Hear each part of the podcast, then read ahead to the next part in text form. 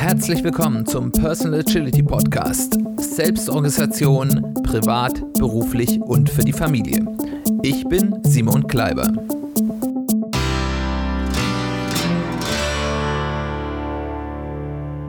Herzlich willkommen zu einer weiteren Ausgabe des Personal Agility Podcasts. Schön, dass du eingeschaltet hast. Schön, dass du wieder dabei bist. Worum geht es dieses Mal? Wir möchten uns heute damit beschäftigen, wie wir eigentlich andere Menschen bewerten. Wie kommen wir zu dem Urteil, dass das ein toller Typ, eine tolle Frau, eine kompetente Person, ähm, ein sympathischer Mensch, wie auch immer, oder eben genau das Gegenteil ist. Wie kommen wir zu dieser Bewertung? Um einzusteigen, möchte ich vielleicht einfach mal ein paar Aspekte rausgreifen, die wir in unserer Bewertung ziemlich sicher nutzen und die ihre Vor- und Nachteile haben. Das erste ist das, was wir so kennen, dieser erste Eindruck, die ersten paar Sekunden, die ersten Sätze, die erste Interaktion. Das macht ganz viel davon aus, wie wir über andere Menschen denken. Wir haben da ein sogenanntes, so ein Anchoring, würden die Psychologen jetzt sagen. Das heißt also, das, was wir als erstes als Eindruck haben, das ist nachher viel, viel schwerer zu überflügeln. Das hat auch in ganz vielen Dingen in der Praxis zu tun. Also ich bin ja selbstständig und wenn ich bei Kunden bin und dort meine ersten Dinge, die ich bei dem Kunden erledige, die ersten früher, als ich Software entwickelt habe, die ersten Resultate, die ich abgegeben habe, die erste Aufgabe, die ich gelöst habe, jetzt heute die ersten Analysen, die ersten Interventionen, die ich durchführe, die ersten Workshops, die ich moderiere, die haben ein ganz nachdrücklich ähm, ja beeinflusst, wie der Kunde über mich denkt, wie ich dort weiter eingeschätzt werde. Jetzt in meiner jetzigen Arbeit ist das nicht mehr ganz so extrem, aber früher, als ich noch im, im Softwarebereich war, hat das schon ja auch, auch dazu geführt, was für Aufgaben ich denn so als nächstes bekommen habe. Wenn ich eine äh, komplizierte Aufgabe sehr gut abgeliefert bekommen habe, habe ich dann eben nachher eher auch wieder die schwierigen, damit häufig auch vielleicht ein bisschen prestigeträchtigeren Aufgaben zugeteilt bekommen. Wenn das im ersten, wenn mir das nicht so gut gelungen ist, dann kamen erstmal eher so die 0815 Standard Business as usual Aufgaben.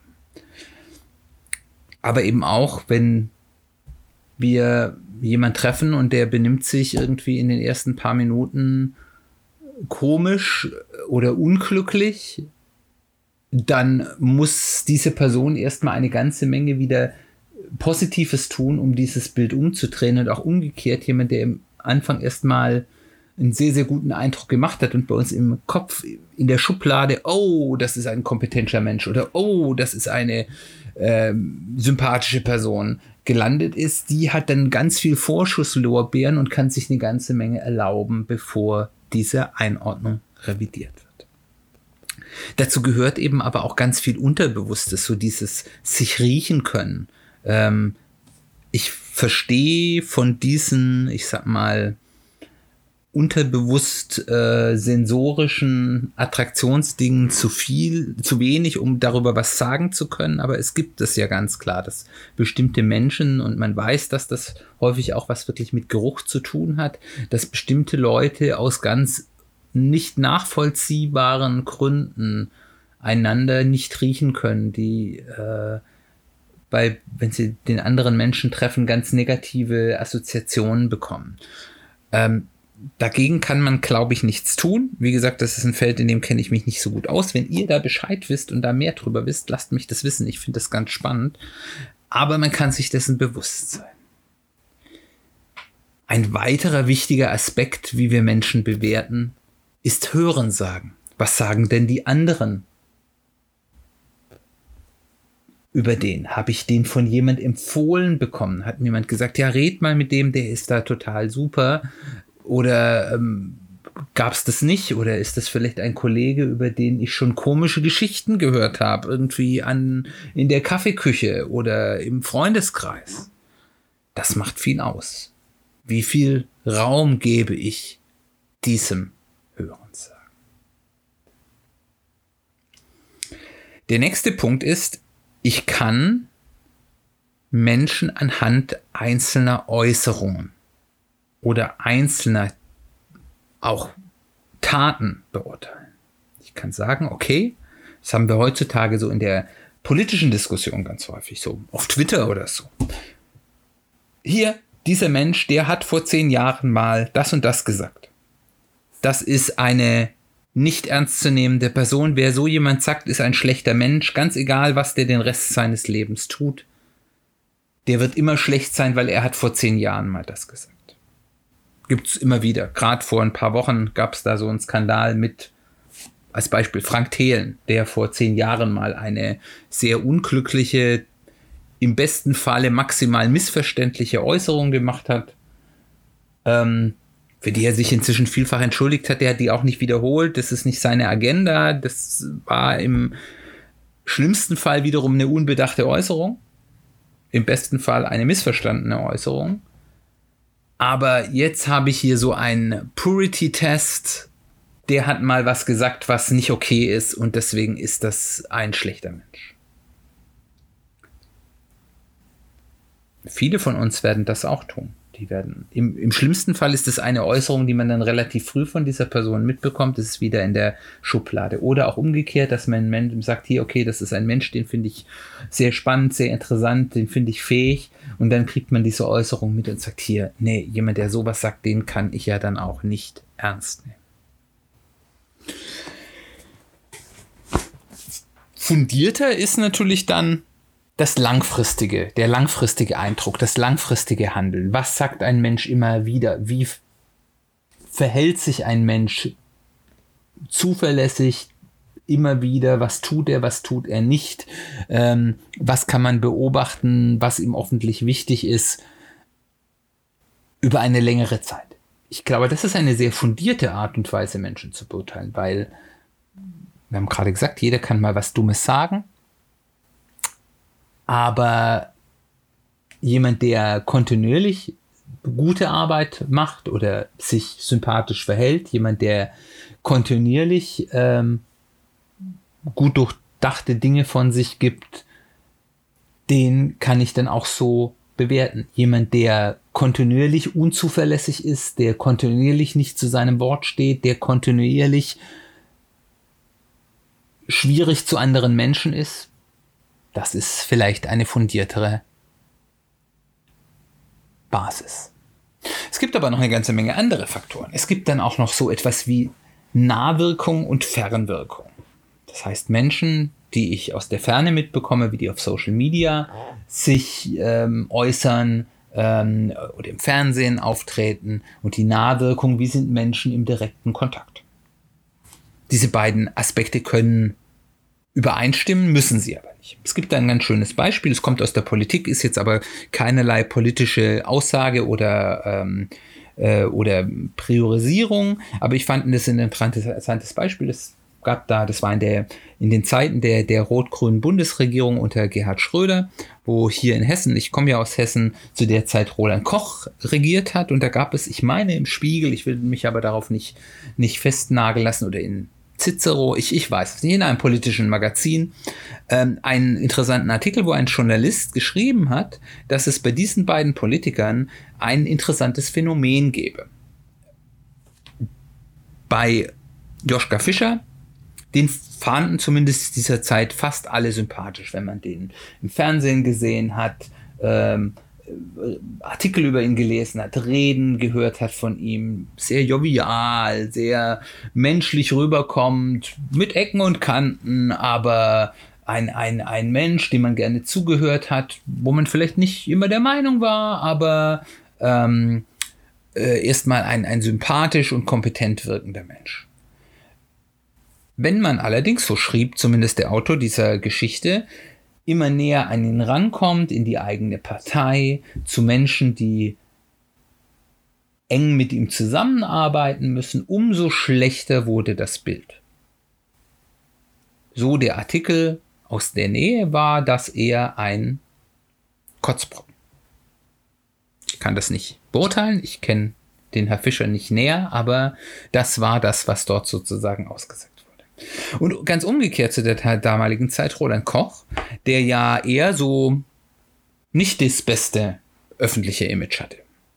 Der war nicht sehr wohlgetan, der galt eher als Unsympath, vielleicht als effektiver Unsympath, aber als Unsympath, ähm, nicht sehr nahbar, äh, manchmal besserwisserisch, ähm, insgesamt nicht sehr schön. Und in diesem Artikel stand dann, da ist es genau umgekehrt.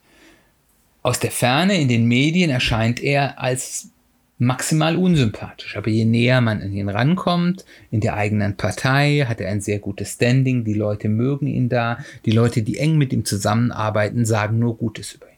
Auch hier, ich kann es nicht nachvollziehen, aber es ist eine interessante Beobachtung. Und ich kenne weder Roland Koch noch äh, Joschka Fischer, auch wenn ich beide mal in real gesehen habe, äh, gut genug, um äh, das beurteilen zu können. Allerdings kenne ich Leute, die mit den Leuten zusammengearbeitet haben und was ich da gehört habe, schien da schon was dran zu sein. Aber von dieser Geschichte sich zu lösen, es gibt eben auch wieder den Punkt, dass Menschen in der Ferne über Medien anders wirken als aus der Nähe. Und auch das kann unsere Beurteilung beeinflussen. Also insbesondere, wenn man nur die Fernbeobachtung hat, sollte man sich dessen bewusst sein, dass das nicht, dass dieser Mensch in real nicht zwingend so sympathisch oder so unsympathisch sein muss, ähm, wie er über die Medien kommt. Da kommt natürlich darauf hinaus noch dazu, dass manche Menschen natürlich in Medien auch bestimmte Rollen spielen, die jetzt nicht dem eigenen Selbst entsprechen. Ein weiterer Aspekt ist der Stallgeruch. Das sind Leute, mit denen wir echte oder vermeintliche Nähe spüren, ohne dass wir die kennen. Der war auf der gleichen Uni als ich, wie ich. Der hat das gleiche Hobby oder die hat das gleiche Hobby. Ähm, kommt aus der gleichen Stadt oder aus der gleichen Region. Könnt euch da ganz viele andere Dinge kommen. Da bekommen Menschen, die eine echte oder vermeintliche Gemeinsamkeit mit einem selbst haben, bekommen Vorschusslorbeeren die haben Stallgeruch. Da weiß man, okay, das ist eine urmenschliche Geschichte, die kommen aus meinem Clan. Den kann ich besser vertrauen als jemand Fremden. Und das hat eine sehr unschöne und auch sehr unterbewusste ähm, Schattenseite, diese, diese Logik, die uns äh, evolutionär verkabeltes Gehirn macht, nämlich die der Vorurteile dass Leute, die eben nicht diesen Stallgeruch haben, die nicht zu uns gehören, erstmal verdächtig oder gar schlecht sind oder die gar nicht so gut sein können wie die anderen. Und da kommen dann so ganz so, so Dinge eben durch wie Rassismus, Sexismus, Klassismus, von denen wir uns alle, weil das in unserem Selbst verwurzelt ist, nicht frei machen können. Unser unsere Heuristiken, die wir evolutionär mitbekommen haben, die sagen uns, der sieht oder die sieht ganz anders aus als du. Vorsicht, Misstrauen. Der bringt nicht die gleichen Signale, Symbole, Losungen, die zu deiner sozialen Schicht gehören, die zu deinem Clan gehören mit. Vorsicht, kann der überhaupt oder die überhaupt was? Ich weiß, wie ich mich als Mann fühle. Da die Frau, hm, vorsichtig. Nicht, dass ich das meinen würde, aber das sind Dinge, die bei jedem Menschen im Unterbewusstsein stattfinden und da kann man so erleuchtet sein, wie man will. Die werden immer Teil unseres menschlichen Lebens sein. Und das sind Funktionen, die hatten in der Vergangenheit wertvolle Schutzfunktionen, weil wir man eben damals wirklich davon ausgehen musste, jemand, der nicht zu unserem Clan gehört, der ist erstmal mindestens mit Vorsicht zu behandeln. Aber Das ist nicht mehr, wie wir in einer modernen, diversen Welt, die ja sehr viel Gutes hat, die ganz viel Fortschritt durch diese Diversität ermöglicht hat, bringt. Das heißt, was müssen wir tun? Wir müssen uns dessen bewusst sein und diese unterbewussten Gedanken abfangen und ins richtige Licht rücken und zu sagen, wo bewerten wir jetzt einen Menschen aufgrund von richtigen Fakten oder wo beurteilen wir einen Menschen nur aufgrund von unfairen Vorurteilen, um das mal möglichst wertungsfrei auszudrücken. Ich denke, wenn wir uns selbst fragen, wie sollten wir Menschen bewerten, sollten wir uns als erstes die Frage stellen, be bewerten wir eigentlich andere Menschen so, wie wir selbst bewertet werden wollen? Und ich glaube, wenn man sich an dieser Frage festhält, kommt man sehr weit.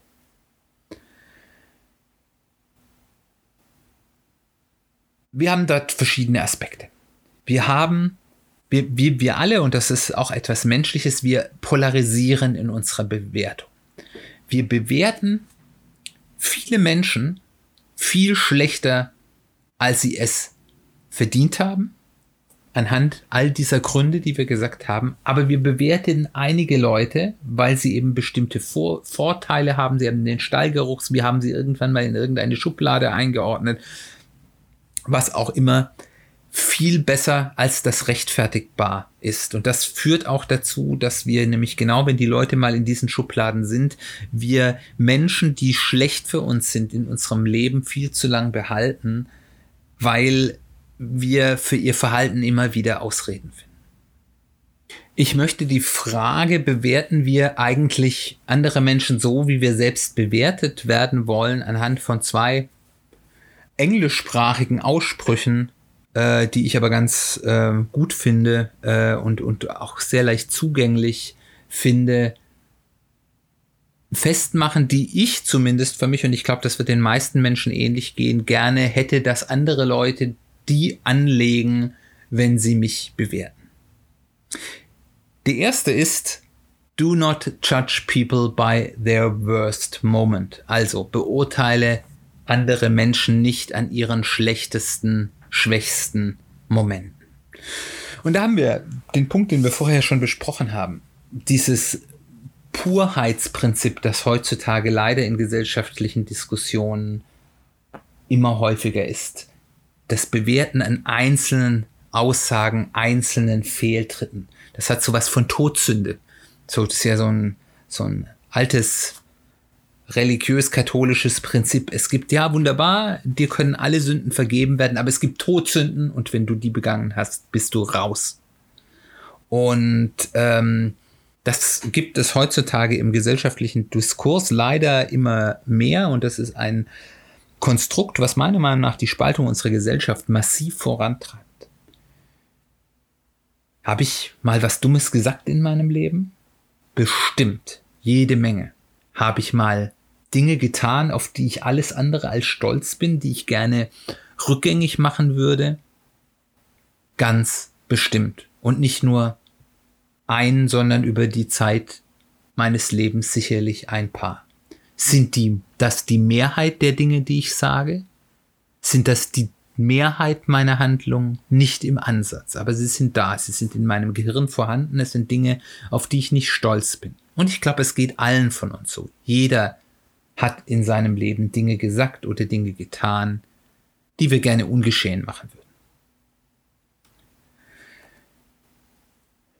Diese Überlegung, der hat das und das mal getan, und weil er das einmal getan oder gesagt hat, ist er so ein, so ein Mensch. Was bedeutet das denn? Das bedeutet, dass uns Jugendsünden nie mehr erlassen werden können. Ich bin jetzt ja noch glücklicherweise in einer Generation aufgewachsen, wo wir in der, in dem Alters, in der, in der Altersebene, wo man besonders viel Blödsinn gemacht hat, noch nicht jeder ein Smartphone mit Telefon oder Videokamera hatte, sondern wo das noch schön ähm, der Mantel des Schweigens sich irgendwann darüber gebreitet. Heute ist das anders. Müssen wir nicht Jugendsünden viel mehr verzeihen in einer Zeit, wo eigentlich alles aufgezeichnet wird? Sprechen wir dann den Menschen nicht auch irgendwo ab, dass sie sich ändern können? Ist natürlich ein Unterschied Änderung zu geloben und Änderung durchzuführen. Da muss man schon schön trennen. Aber ich finde, man sollte schon jedem Menschen oder fast jedem Menschen zugestehen, ja, auch wenn du früher schlechte Dinge getan hast, du kannst trotzdem ein anständiger Mensch werden. Du musst mit deiner Vergangenheit irgendwie selbst umgehen, aber ich muss ja dein heutiges Handeln und dein zukünftiges wahrscheinliches Handeln bewerten. Legen wir nicht viel zu viel Fokus auf das vergangene Handeln. Ich will da keine Antwort drauf geben, aber es ist ein interessanter Punkt, darüber nachzudenken. Aber es gibt da auch noch eine Umkehr. Nur weil jemand Dinge dauernd oder gar irgendwann noch schlimmer macht, macht es das nicht gut. Also nur weil jemand dauernd Dinge macht, die irgendwie nicht so toll sind und die normalisiert oder auch beliebte Taktik irgendwie erst sagt, ich mache was ganz viel Schlimmeres und dann macht er was anderes, was aber auch nicht gut ist, macht es das nicht gut. Wir können das auch wird heute irgendwie sehr politisch. Ich will das aber auch gar nicht bewerten, aber es ist halt interessant zu beobachten. Das konnte man eben in der Politik von Trump, aber auch von vielen anderen populistischen linksen, linken wie rechten Populisten äh, ähm, beobachten. Ähm, diese, also erstens diese Taktik, ich, ich kündige den großen Schrecken an, alle regen sich auf, ich mache was, was auch noch davor vollkommen unvorstellbar war, aber was nur halb so schlimm ist und alle atmen auf ich normalisiere Verhalten, was davor undenkbar war, war auch bei Trump absolut äh, zu beobachten. Ganz super Beispiel, um solches Verhaltengeschichten zu werden. Ich normalisiere Dinge, indem ich Dinge, die davor undenkbar mache, wieder und wieder tue und ähm, dann heißt es halt irgendwann, ja, der ist halt so. Dann wird es nicht mehr bewertet, das ist ganz schlimm, sondern der ist halt so, damit muss man leben. Boys will be boys, würde man im Englischen auch sagen, wo man eben unmögliches Verhalten äh, äh, damit gerechtfertigt hat, gerade bei, bei äh, privilegierten Jungs, äh, ja, ja, das ist in Ordnung. Jungs prügeln sich halt und Jungs ärgern halt Mädchen. Und es gibt es aber auch umgekehrt, das gibt es auch bei Mädchen, da wird das ein bisschen subtiler getan. Aber so ähnliche Verhalten gibt es nicht nur bei Männern. Und dieses Verhalten ist eben genau deswegen so gefährlich, weil das dazu führt, dass wir Menschen, die in unserem Leben sind, deren Verhalten uns schönreden, es immer wieder rechtfertigen und dann Menschen akzeptieren in unserem Umfeld. in Firmen passiert das häufig, gerade bei Leuten, die vielleicht eine gewisse Kompetenz haben, fachlicher Natur, die aber sich menschlich toxisch benehmen und ganze Teams oder ganze Abteilungen vergiften ja, das ist doch ein super Mitarbeiter, den brauchen wir doch. Ja, wir haben mal mit dem geredet, aber ja, das ist halt so, den können wir jetzt auch nicht, das muss halt so gehen und das ist, ein, der hat so viel Gutes fürs Unternehmen getan oder so viel Gutes für unseren Verein getan, den können wir jetzt nicht rauswerfen. Das geht nicht. Also es führt dazu, dass wir Menschen in unserem Feld, Umfeld lassen, die unser Leben, unser Umfeld, unser Miteinander vergiften, die toxisch wirken. Der zweite englischsprachige Ausspruch, den ich mir wünschen würde, wie andere Menschen mich beurteilen wollten, ist Walk a mile in my shoes. Das heißt, bevor du mich beurteilst, lauf erstmal eine Meile, ein paar Kilometer in meinen Schuhen, in den Dingen, die mein Leben vielleicht auch schwierig machen, meine Begrenzungen, die ich habe.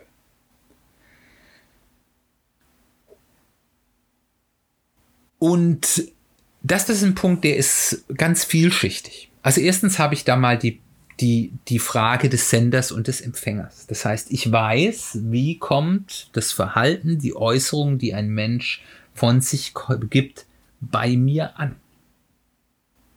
Das hat aber nicht zwingend etwas damit zu tun,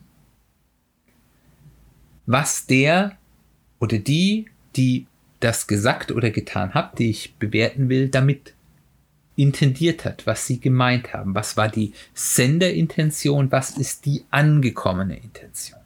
Das können sehr unterschiedliche Themen sein. Und wenn ich diesen sage, ich möchte so beurteilt werden nach Walk a Mile in My Shoes, muss ich eben auch umgekehrt sagen, ich sollte vielleicht darüber nachdenken und erstmal zumindest das, die Möglichkeit einräumen, dass bestimmte Dinge, die gesagt wurden, bestimmte Dinge, die getan wurden, anders gemeint waren, als ich das wahrnehme.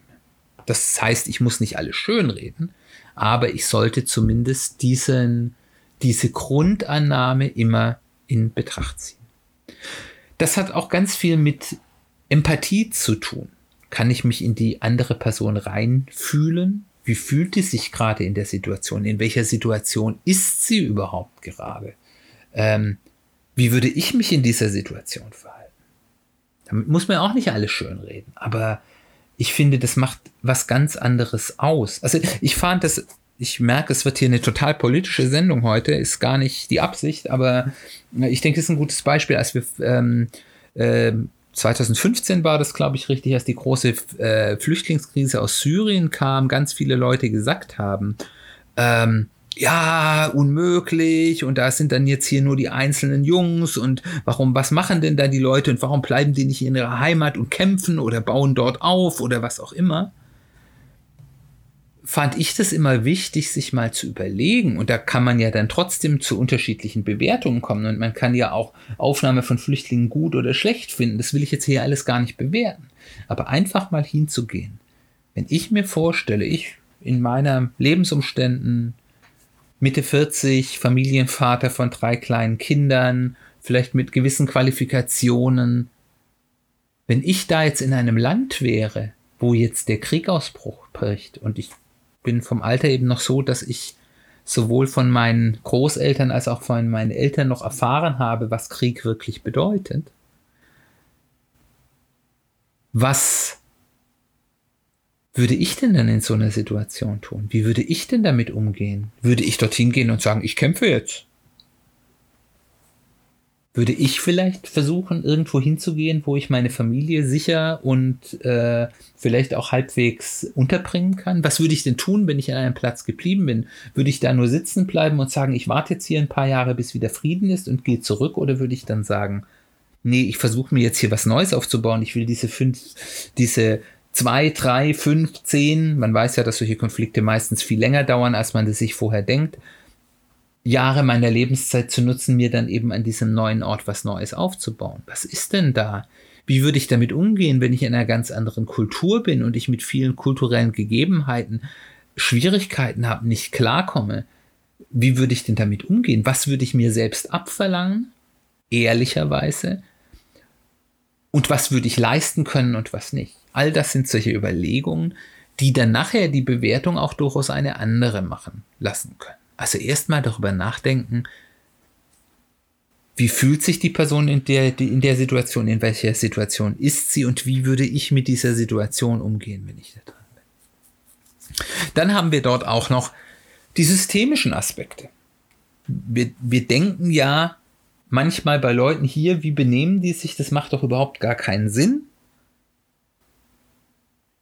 Und es macht dann immer mal überlegt, äh, macht dann immer mal Sinn, überlegen, warum handeln die so? Die meisten Menschen handeln ja nicht unsinnig. Menschen handeln systemintelligent. Das heißt, sie handeln so, dass, dass es in dem sozialen System, in dem sie sich gerade befinden, sinnvoll ist. Das kann auch häufig was mit einer externen äh, Incentivierung zu tun haben. Ein schönes Beispiel für Systemintelligenz ist, äh, ich habe früher viel im Bankenumfeld ähm, gearbeitet und dann war immer so im letzten Quartal des Jahres, wurden dann immer irgendwelche Dinge mit unglaublichem Managementdruck durchgesetzt, die überhaupt keinen Sinn gemacht haben, wo sich jeder nur an die Hand, an die Stirn gefasst hat und was machen die da? Warum machen wir das? Warum machen wir da jetzt so einen riesen Aufwand? Und Fast immer hieß die Antwort, irgendjemand hatte dort ein bonusrelevantes Ziel, irgendein hoher Manager. Und für ihn war das intelligente, das systemintelligente Verhalten, koste es, was es wolle, ob es sinnvoll für das Unternehmen ist oder nicht, ich setze mein bonusrelevantes Ziel um, weil dann bekomme ich viel Geld. Wenn ich das nicht mache, bekomme ich das Geld nicht mir wird das niemand danken dafür, dass ich mein Ziel, ich werde wahrscheinlich auch noch irgendwie angekreidet, weil ich meine Ziele nicht ersetze, obwohl ich vielleicht ein Ziel nicht umgesetzt habe, was ähm, nicht sinnvoll gewesen wäre für die Organisation. Und so gibt es das in weniger offensichtlicher Form in ganz vielen anderen Punkten, wo es eben systemintelligent ist, zum Beispiel sch zu schweigen, bestimmte Missstände, die einen vielleicht auch selbst stören, nicht anzusprechen, weil zum Beispiel das Risiko oder ähm, die empfundenen Nachteile zu groß sind. Also, in welchem sozialen System, in welcher Incentive-Struktur, in welcher persönlichen Risikostruktur befinden sich Menschen? Was könnten da noch für Themen im Hintergrund sein, die ich nicht wahrnehmen kann?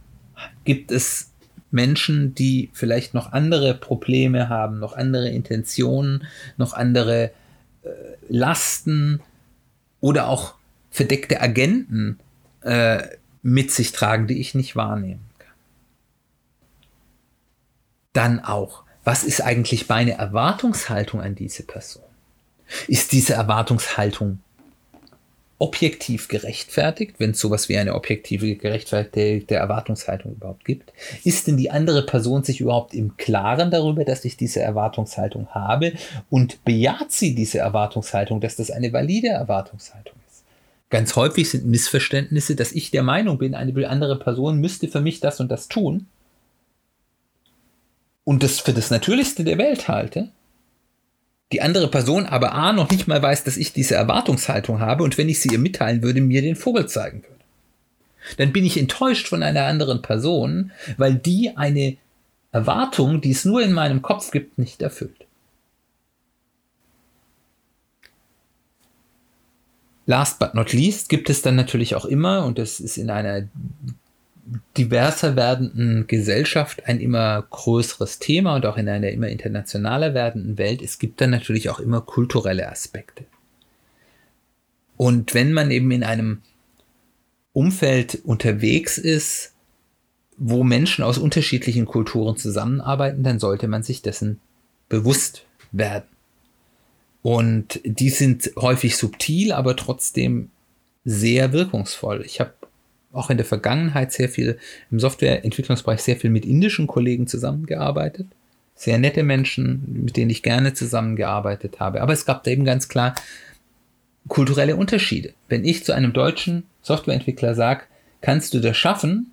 Und der sagt mir ja, dann kann ich mich relativ gut darauf verlassen, dass er das schafft, weil wenn er das nicht sicher wüsste, würde er sagen, nee, oder da müssen wir noch mal gucken und keine Ahnung. Wenn mir ein nicht sehr verwestlichter, da gibt es natürlich auch, die das schon für sich selbst begriffen haben, indischer Softwareentwickler sagt, ja, bedeutet es, ja, ich habe deine Anforderung verstanden, ich schaue sie mir mal an, schauen wir mal, was wir hinkriegen. Ich werde mein Bestes tun. Mehr aber auch nicht. Und das kann natürlich dann auch noch viel tiefer gehen. Und dann sind wir eben dann eben auch sehr schnell so bei dem generellen Menschenbild, was dann im Endeffekt in meiner Beurteilung eine Rolle spielt. Gehen wir Menschen gegenüber mit einem generellen Misstrauen entgegen? Das heißt, wir sagen, wir sagen erstmal, das ist ein schwieriger Kandidat, bis er mir das Gegenteil bewiesen hat und ich Vertrauen aufbauen konnte. Oder, und das ist meiner Meinung nach das Menschenbild, das uns die Agilität mitgibt, die Menschen sind erstmal prinzipiell gut und hilfsbereit und wollen Gutes leisten. Und diesen Vertrauensvorschuss gebe ich erstmal allen Menschen, bis sie den widerlegt haben. Und es klingt minimal, ist aber ein ganz, ganz großer Unterschied in der Art und Weise, wie man andere Menschen, insbesondere die, die man noch nicht so gut kennt, beurteilt. Und dann gibt es eben auch noch im Menschenbild noch so Bewertungsunterschiede ähm, jetzt werden wir schon wieder politisch, aber es gibt natürlich immer so die Aspekte, wenn wir als westliche äh, Menschen des 21. Jahrhunderts von unveränderlichen Rechten reden, von den Menschenrechten, Recht auf Leben, Recht auf Freiheit, Recht auf Eigentum, Recht auf Gleichberechtigung von Mann und Frau, dann bin ich natürlich vollkommen davon überzeugt, dass das richtige universale Rechte sind und dass das richtig so ist. Aber manche Kulturen sehen das jetzt nicht so. Oder zumindest nicht so in dieser Allgemeinheit. Es gibt unterschiedliche Auffassungen. Im europäischen, im, im westlichen gibt es die Rechtsauffassung, es ist besser, wenn mal jemand, jemand Schuldiges davonkommt, als wenn man jemand Unschuldigen bestraft hat. Es gibt andere Kulturkreise, wo es eben umgekehrt ist, wo man sagt, es ist für die Gesellschaft besser, lieber, wenn es mal jemand Unschuldigen falsch trifft, als wenn man einen Schuldigen davonkommen lässt. Das sind ganz elementare unterschiedliche Auffassungen, was richtig und falsch ist, was Dinge sind, die absolut unentschuldbar sind und Dinge, die halt zum Leben dazugehören. Und ähm, da muss man so ein bisschen eben finden, wo, wo, wo stehe ich denn da? Wie will ich denn auch selbst beurteilt werden, vielleicht von Menschen, die aus anderen Kulturen kommen? Wo bin ich der Meinung, es gibt eben bestimmte eine absolute Wahrheit oder umgekehrt den maximalen Kulturrelativismus, wo man sagt, naja, die Menschen, äh, die Bewertung, was richtig und was falsch ist, ergibt sich nur aus dem, äh, dem kulturellen Kontext. Und wenn es in einer Kultur in Ordnung ist, andere Menschen zu töten und aufzuessen, dann ist das der kulturelle Kontext und dann ist es deswegen nicht generell falsch.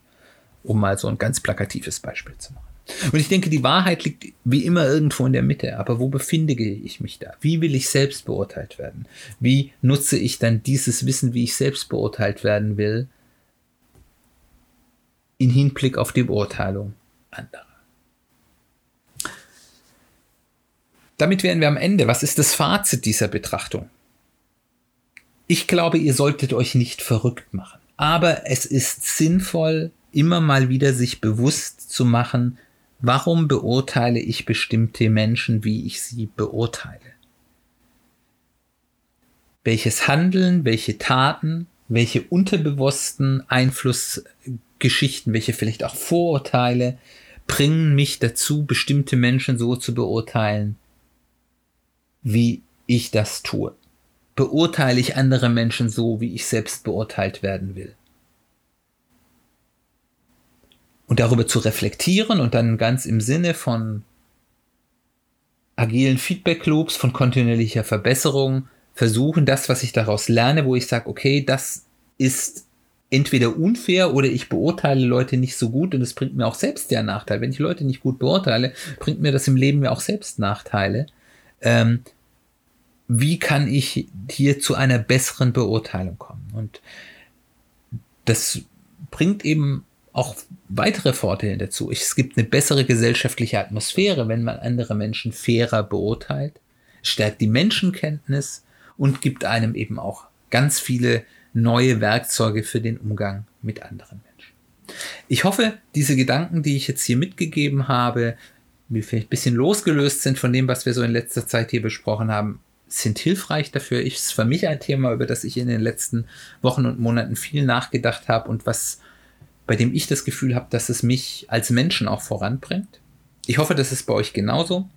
Wenn euch das angesprochen habt, wenn ihr vielleicht auch Geschichten habt, wo ihr vielleicht mal Menschen ganz falsch eingeschätzt habt oder ganz falsch eingeschätzt wurdet oder noch vielleicht gute Tricks habt, wie man nochmal sich da besser selbst zu einem bewussteren Nachdenken darüber zu bringen, dann würde ich mich sehr freuen, wenn du auf mich zukommst, wenn du mich anschreibst per E-Mail, über soziale Medien oder auf der Website www.personal-agility-podcast.de. Da gibt es zu jedem Post äh, oder zu jeder Folge einen Post und da sind auch die Show Notes.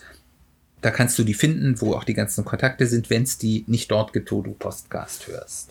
Genau. Last but not least, wenn dir das gefällt, was ich hier erzähle, würde ich mich freuen, wenn du mir hilfst, die Sichtbarkeit des Podcasts ein wenig zu erhöhen kannst du auf drei Arten und Weisen tun. Entweder du empfiehlst mich weiter im Freundeskreis, im Familienkreis, im Kollegenkreis oder über einfach Postings auf äh, sozialen Medien, wenn du einfach meine Postings vielleicht teilst, dass deine Sphäre der Kommunikation darüber was hört, was ich hier so tue. Du kannst mir ein Review dalassen, entweder wo immer du Podcasts hörst oder auf Apple Podcast iTunes. Das ist so ein bisschen die wichtigste Plattform.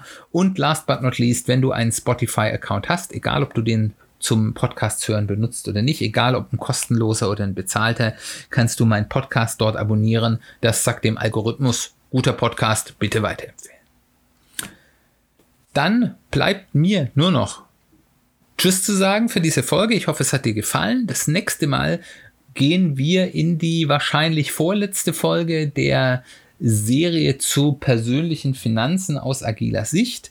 Wir haben uns da ja in den vergangenen Folgen mit dem Thema Geld verdienen und Geld ausgeben beschäftigt und jetzt kommt die Folge zum Thema Anlegen, wo wir uns ein bisschen anschauen wollen, was verschiedene Möglichkeiten, das Geld, was man nach dem Verdienen und Ausgeben übrig gehalten hat, ähm, anlegen will, wie kann ich denn das tun und wo sind da die Vor- und Nachteile? Ähm, da versuche ich ein möglichst einsteigerfreundliches Bild über die Möglichkeiten hier zu geben.